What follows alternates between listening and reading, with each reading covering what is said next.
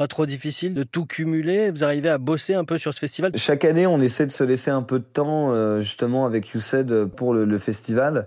Là, c'est pas vraiment le cas. C'est assez intense de jongler entre les tournées et euh, l'organisation du festival. Les gens sont au rendez-vous. Euh, Là, on part sur une jauge à 1005, euh, voilà, et ça va être la 13e édition.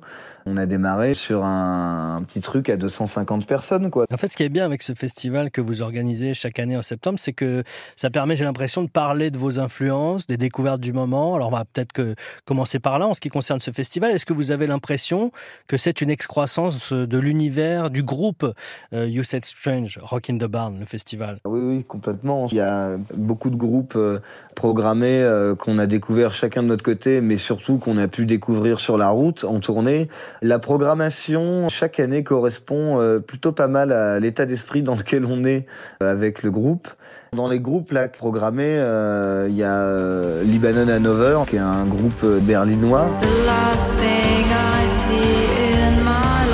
Il y a Iguana Death Cult, qui est un groupe hollandais, ils sont vraiment incroyables. Taxi Kebab, euh, qui est une sorte d'électro oriental. On a aussi Tess Parks euh, qui revient à Rock in the Barn qui est une chanteuse canadienne de Toronto avec qui on a beaucoup joué.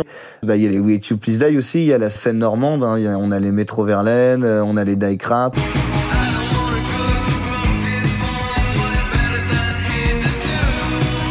On ira voir le programme du festival sur ouais. internet. Peut-être on rappelle juste pour terminer le contexte du festival Rock in the Barn, c'est le festival à la ferme. oui, oui, complètement. Là, on est à la ferme de Bionval. C'est euh, sur la commune de Vexin-sur-Epte. C'est dans l'Eure. C'est à côté de Giverny. Euh, c'est une ferme qu'on a réhabilitée. Disons que c'est un, un, très grand corps de ferme, très ancien.